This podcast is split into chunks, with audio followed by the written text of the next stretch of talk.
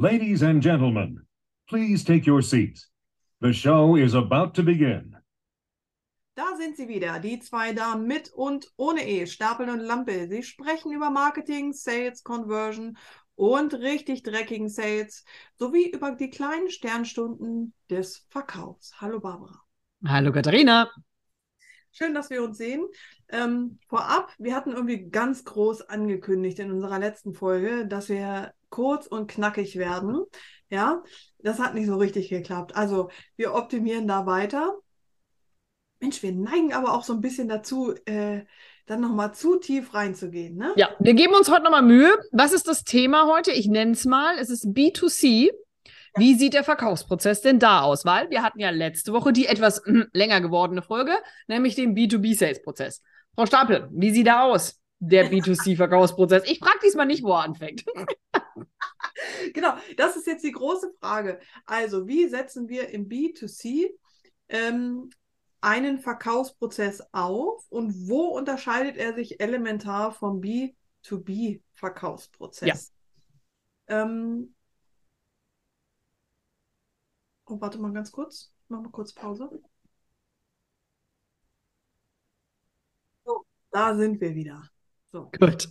Ich glaube, im B2C-Bereich, ähm, da sieht es gar nicht so schlecht aus, muss ich sagen. Also ich finde, mhm. im B2B-Bereich wird deutlich mehr ähm, Bauchgefühl-Geschichten gemacht als im B2C-Bereich. Das ist zumindest mein, ähm, meine Erfahrung, äh, die ich gemacht habe. Aber auch hier sehe ich Parallelen. Also zum einen müssen wir natürlich Hausaufgaben machen, wie vorher auch. Das heißt, wir müssen darüber wissen, ähm, wie ist das aktuelle Kundenkaufverhalten. Ja meine Kunden tatsächlich Kunden geworden? Welche Maßnahmen haben dazu geführt? Und auch hier müssen Sales und Marketing natürlich zusammenarbeiten. Wobei wir natürlich auch im B2C-Bereich nicht ganz, ja, obwohl das kann man auch so nicht sagen, das ist auch branchenabhängig manchmal, aber die, ähm, die Schnittstelle Sales und Marketing sehe ich im B2C-Bereich ein bisschen besser bedient als im B2B-Bereich. Ja, ich bin da bei dir. Ich würde sagen, ähm, der, also ich sage ja mal ketzerisch, ein B2C-Unternehmen braucht gar kein Marketing, sondern soll einfach nur ein Sales-Team haben. Und zwar ein Full Digital Sales-Team. Dann läuft die Nummer. Ähm, ich weiß, klingt immer so ein bisschen ketzerisch. Aber ich würde sagen, hm? Ein bisschen. Aber es ist so. ich denke parallel nach, aber ich glaube, du hast recht. Ja. Ja, aber weil ansonsten. So wird es auch, hm? glaube ich, auch gehandhabt in der Praxis heraus, weil die Schnittstelle sehe ich da auch nicht als, Nein. sehe ich auch wirklich nicht so als, als nee. Also es gibt die zwei Abteilungen, keine Frage. Ja. Aber die verschmelzen deutlich mehr ineinander. Die verschmelzen äh, deutlich mehr und wenn du gut funktionabler hast, dann sind es zwar eigentlich zwei Abteilungen, aber wie gesagt, ketzerischer Blick von draußen, dann ist es ein hochperformantes, ich nenne es jetzt mal ein Performance-Sales-Team anstatt ein Performance-Marketing-Team, aber am Ende des Tages ist das im besten Falle wirklich eine Mannschaft, ein, ein, ein Ruderteam, äh, vorne Ihr kennt jetzt, habt einfach mal das Wikingerboot im Kopf und einer brüllt vorne. Dann funktioniert das am besten. Du hast aber auf der B2C-Seite ja trotz alledem auch immer noch Geschäftsmodelle, wo wir meistens fast B2B-lastig werden. Ähm, und dann haben wir meistens diesen Wechsel in den Offline-Bereich, Schrägstrich in hochpreisige Geschichten. Und ich ja. würde sagen, da ist immer der Unterschied. B2C hat viel auch mit dem Preis zu tun. Und je höher die Summe wird, umso ähnlicher wird es dem B2B. Ich war innerlich gerade, deswegen habe ich ganz kurz parallel mit nachgedacht. Ich, ähm, ich fand Douglas irgendwie als ein, ein Beispiel, was mir da in den Kopf gekommen ist. Ja, ähm, da finde ich, kann man das sehr, sehr gut sehen. Die äh, ver verschwimmen ja auch gerade etwas. Ne? Gefühl.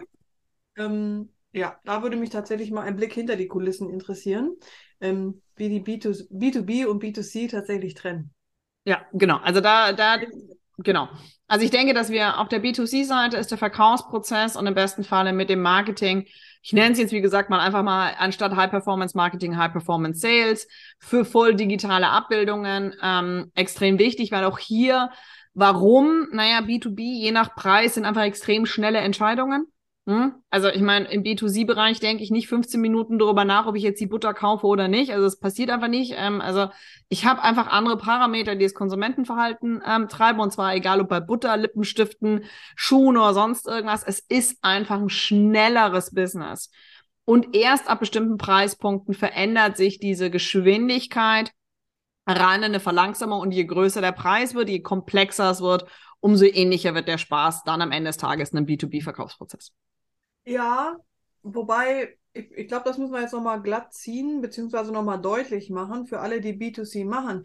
Weil wenn du dir zum Beispiel Online-Shops anguckst, ja. ja das wäre jetzt so ein klassischer B2C-Bereich, ne? Ähm, die verkaufen ihre Produkte alle gleich und das prangere ich tatsächlich an, weil die ja.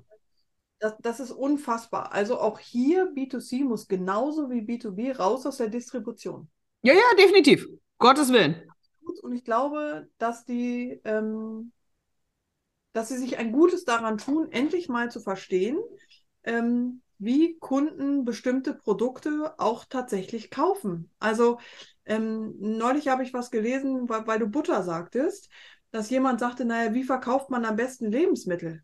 Und dann habe ich so für mich gedacht, was ist das für eine bekloppte Frage? Also ja. da findet doch reell überhaupt gar kein Kaufentscheid mehr statt. Das nee. ist doch Quatsch. Also das ist doch kompletter Quatsch, darüber überhaupt sich Gedanken zu machen.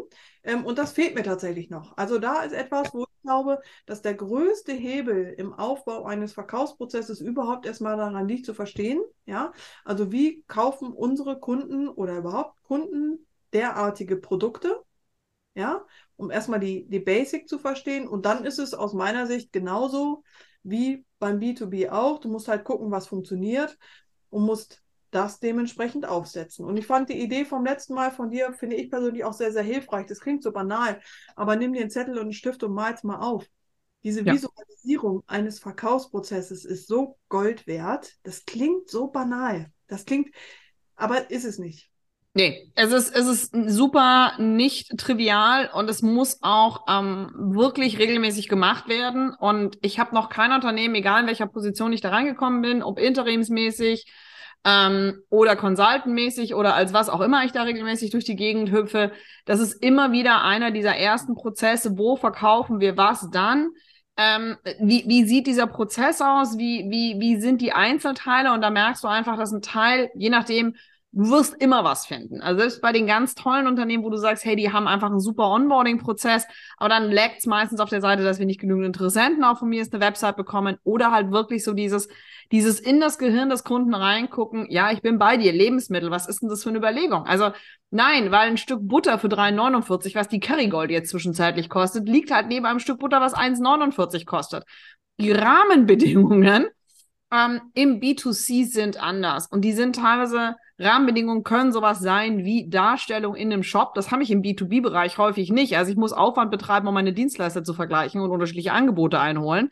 Während ich im Zweifelsfall im B2C im gleichen Laden das fast identische Produkt habe, das heißt Commodity Sale betreiben muss, was ganz was anderes ist als ein Service Sale, was ein ganz anderer Entscheidungsprozess ist und dann eben, bleiben wir mal kurz zeitkritisch, 2023, natürlich, vielleicht habt ihr unseren Report ja schon gelesen, ähm, dann solltet ihr schon gesehen haben, dass wir solche Sachen aufgegriffen haben wie Huch, der Unverpacktladen. Ähm, irgendwie läuft das Konzept nicht mehr so ganz. Ähm, ja, warum wohl? Ja, weil natürlich B2C immer viel auch mit der Außenwelt zu tun hat und damit, wie viel Einkommen und wie auch die grundsätzliche Stimmung zu tun ist. Und während B2B sicherlich mehr so ein, naja, wir setzen nicht so auf Daten, machen mehr so Bauchentscheidungsbusiness häufig ist, haben wir natürlich nicht diesen extremen, naja, wenn die Grundstimmung total beschissen ist, dann ähm, muss B2B, muss man da noch schon sehr viel härtere Entscheidungen treffen. Das hast du in B2C einfach alles. Ähm, ich will noch mal auf einen weiteren Aspekt raus im B2C, ähm, der aus meiner Sicht komplett unterschätzt ist. Hm. Und das ist ähm, das Thema Produkt. Ja. Also Produktentwicklung im Bereich B2C wird so unfassbar unterschätzt. Hm. Also, weil du gerade Butter sagst, es gab ja, ich weiß nicht, ob du das mitbekommen hast, gerade diese, ähm, oh Gott, wir haben Mineralöl in unserer Butter und vergiften hm. uns gerade. Ähm, äh, also keine Sorge, die Bauern vergiften uns nicht mit Mineralöl, sondern es geht um die Verpackung. Ja. ja? Und dann gibt es eine, ähm, die mineralölfrei ist, die anders verpackt ist, aber jetzt halte ich fest, die ist in einem großen Stück so, das, ja, und jetzt du lachst, aber das Problem ist, die Leute kaufen es nicht, weil, und das ist total paradox, weil es nicht in ihre Buttertupper passt oder Butteröschen. Ja. So banal. Völlig. Es ist so banal, wie es ist. Die, die, die Entwicklung, die Produktentwicklung ist immer wieder etwas, was Leute komplett unterschätzen. Guckt euch, wer Spaß dran hat, guckt euch mal Kickstarter-Kampagnen, die ganzen Startup-Szenen an welche Ideen da da sind. Guck dich mal Ideen von vor fünf Jahren an, die könnte man jetzt irgendwie mal so ein Hütchen zaubern, weil jetzt ist der Markt langsam reif dazu. Aber ja, eine Butter, die nicht in meine 250 Gramm Butterdose hineinpasst. Und ich bin auch so jemand, ich habe diverse Butterdosen schon wieder zurückgegeben, weil dieser blöde Butterblock nicht passt. Jetzt habe ich eine sehr schöne, wo ich bereit bin, die ist so schön, dass ich die Butter teile. Ähm, aber ja, genau. ansonsten. Da ist der Mehrwert extrem hoch. Genau, da ist der Mehrwert extrem. Es ist eine historische, wunderschöne Butterdose, die ich auch noch mit der Hand spülen muss, aber die ist so schön, war so teuer. Äh, da teile ich jetzt die Butter. Aber es hat jetzt dann doch fast 40 Jahre gedauert, bis ich bereit war, meinen Butterblock zu teilen.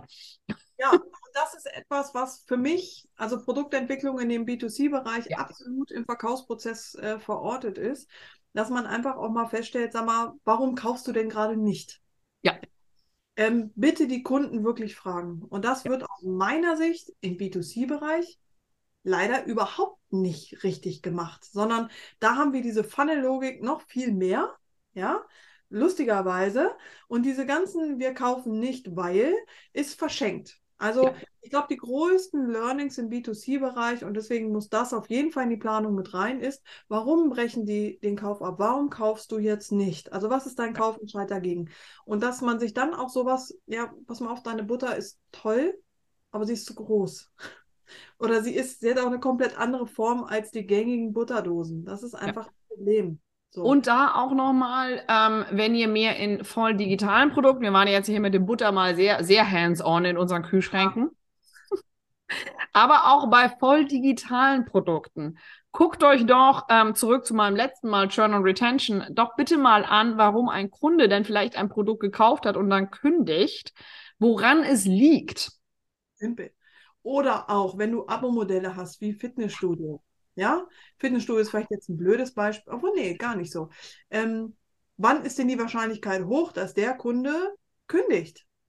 Der, und das ist egal, ob du, wie gesagt, Fitnessstudio, grundsätzlich Abo-Modelle, digitale Prozesse, digitale Produkte. Warum? Ähm, warum habt ihr, habt ihr vielleicht gar kein Abo-Modell, wo ihr doch vielleicht Dienstleistungen oder Produkte habt, B2C, die einfach sich dafür eignen würden oder sonst irgendwas?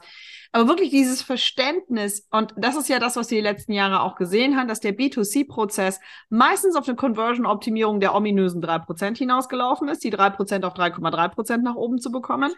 Und damit bleiben, hm? Ich kann dazu auch nichts mehr sagen. Echt. Ja, ich auch nicht, aber damit haben wir ja 97 Prozent. Ähm, die solltet ihr, über die solltet ihr euch jetzt mal ganz dringend Gedanken machen.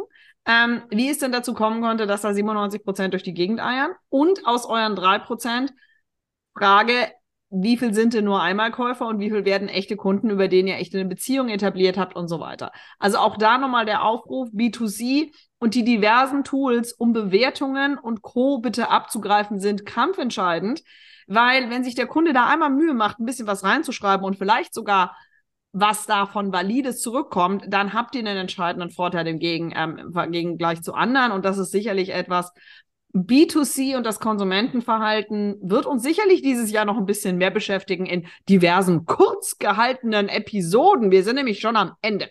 Wir sind schon am Ende. Ich hätte noch eine Kleinigkeit, aber ich spaß mir. Ähm, vielleicht nicht ganz. Das Thema Relevanz. Also ja. ich glaube, B2C liegt tatsächlich in der Kürze nicht die Würze. Das heißt, wenn ihr an einem Tisch sitzt, sitzt ähm, guckt immer nicht, was können wir, was müssen wir unbedingt noch machen, sondern was kann weg.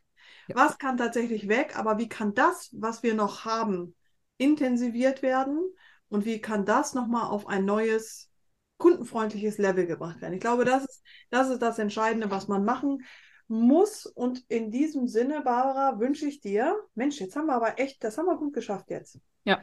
Sehr gut. Ähm, die Zeit haben wir gut eingehalten. Kleiner Teaser noch für die kommende Woche. Da werden wir ähm, nochmal über das Thema Datenpunkte und KPI sprechen. Was ist tatsächlich wichtig für eine Erfolgsmessung? Also wir haben jetzt zwei Verkaufsprozesse aufgebaut und jetzt wollen wir natürlich gucken, was ist wichtig, äh, um zu schauen, ob wir das auch gut gemacht haben. Genau. Dazu gibt es dann nächste Woche mehr. Ich wünsche euch und dir eine wunderschöne Woche. Bis nächste Woche. Bis nächste Woche. Tschüss.